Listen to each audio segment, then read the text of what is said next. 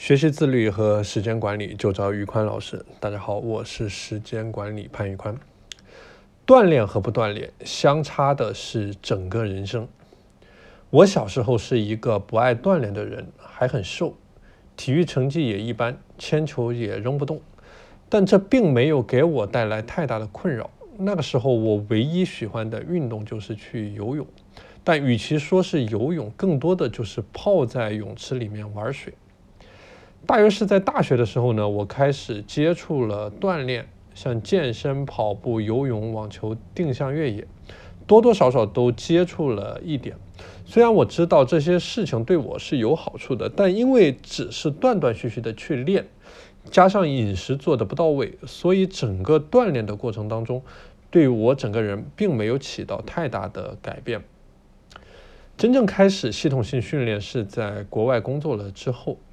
因为运动场所的便利、社交媒体的发达以及下班后时间的充裕，有幸能够投入大量的时间进行锻炼，比如游泳和网球。而在这个过程当中呢，又认识到了很多好朋友。游泳的时候认识了一位毕业于清华，后来在美国一家跨国制药公司担任研发总监，刚刚退休的刘先生。六十多岁，每天能够保持两个小时以上的游泳，啊，整个人浑身上下没有一点赘肉，皮肤紧致，思维敏捷，整个人看上去就和一个四十岁的中年人没有任何的区别。而长期的运动不仅让他的身体受益，也让头脑异常的发达，能够让他在之前高强度、高压力的工作下游刃有余。打网球的过程当中呢，认识了朋友 Jackie。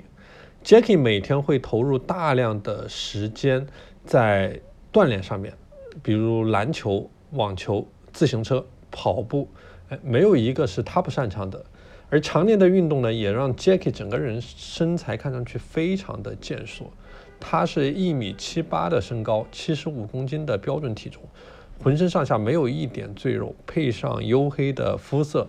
可以说是让任何中年男士都羡慕的一个身材。啊，年过三十了，我虽然没有这二位在锻炼方面的成就，但是也在刻意提升我在这方面的能力与执行力。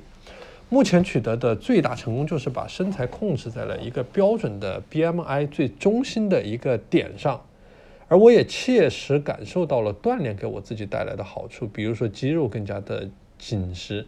然后赘肉在一点一点的消失，整个人也更有活力，更有力量。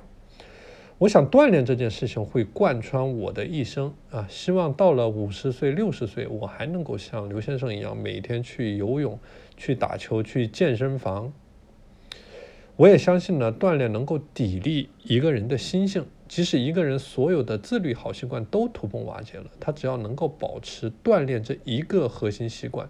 他都能够东山再起，去成为一个更好的自己。好了，今天的内容就和大家分享到这里。大家如果想加入我的自律打卡社群啊，欢迎添加我的微信 p a n l e o n 一九八八 p a n l e o n 一九八八，我是时间管理潘玉宽，我们下期节目再见。